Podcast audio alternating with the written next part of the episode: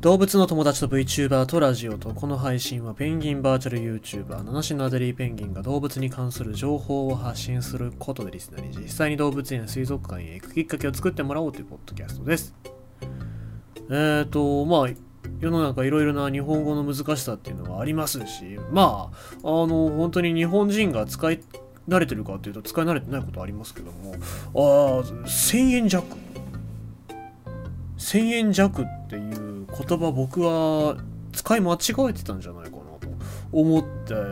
調べたらやっぱり使い間違えてましたね。で、1000円弱って1000円よりも少し少ない金額、まあだから999円とか、まあそれぐらい1000円未満の話で。で、まあ1000円強っていうのは1000円より少し多い額らしいですよ。いや僕全く違う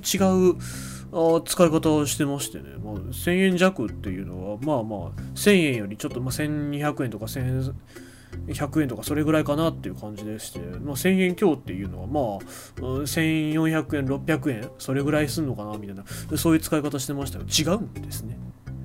皆さんもどう使ってたか知りませんけど、まあ、僕はその1000円弱っていう使い方を完全に間違えてもだってね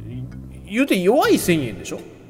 強い1000円と弱い1000円っていうのがあるとしたら、その、まあでも1000円であることには変わりがないんだから、弱い1000円は1100円、1010円とかね、えー、それで、あと1000円強っていうのはもう1999円っていうのが一番強い1000円ですから、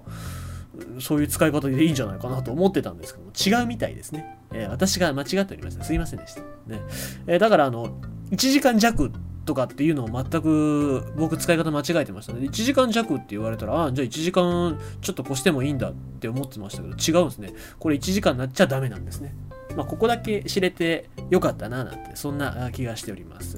さあ、まあ、知っておいてほしいなっていうお話は別に、えー、こちらもございます。熊高死亡の原因は風力発電施設への衝突と環境省が明らかに。山形県鶴岡市で稼働中の風力発電施設の真下で絶滅危惧種のクマタカの死骸が見つかった問題で環境省は10日クマタカを解剖した結果風力発電施設に衝突して死んだ可能性が高いと判断したことを明らかにした。解剖結果によるとクマタカはオスで頸椎が脱臼していたという。同省では衝突などによる外からの強い力により頸椎が脱臼するなどした結果衰弱死したと推定している。風力発電の事業者は、ジャパンリニューアブルエナジー参加合同会社 JRE 鶴岡八森山で、えー、環境省は9日には種の保存法に基づき JRE 本体に対し専門家に助言を求めた上で発電施設について保全措置を取るよう求めたという。環境省の調査によると、クマタカは全国に1800羽しかいない、絶滅危惧種であるということでございまして、えー、まあ、このニュースを見ると、前に、紹介しましたけども、モーニングバードっていう、まあ、朝のテレビ朝日の番組で、コメンテーターの人が、このクマタカが風力発電施設にぶつかって、え死んでしまうっていうのは、これは、あの、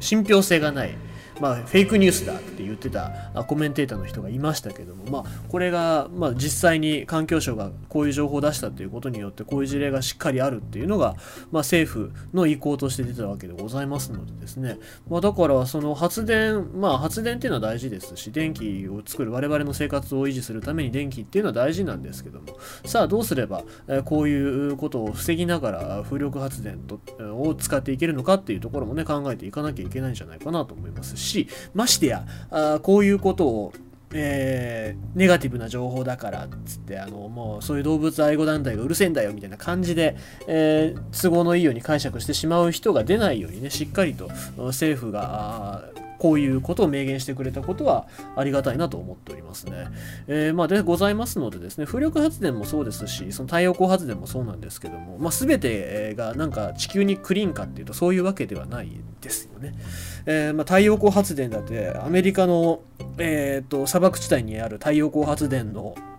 施設なんかっていうのは取り合いちゃったりしますからあそういうところもありますし、まあ、だからといってあの本当にあの石油燃料だったりとかっていうのが、まあ、クリーンかっていうとそういうわけではないですしいろいろなエネルギーっていうのはやっぱりリスクを伴って、えー、このように存在してるわけでございますので、まあ、とにかくまあ、とにかく、あの、こういう犠牲があるんだよっていうことは、しっかり理解した上で、えー、対策っていうのをボンボンボンボンと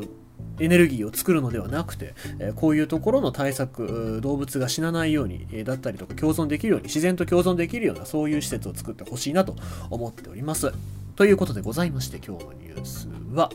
熊高死亡の原因、風力発電施設と環境省が明らかにということでございました。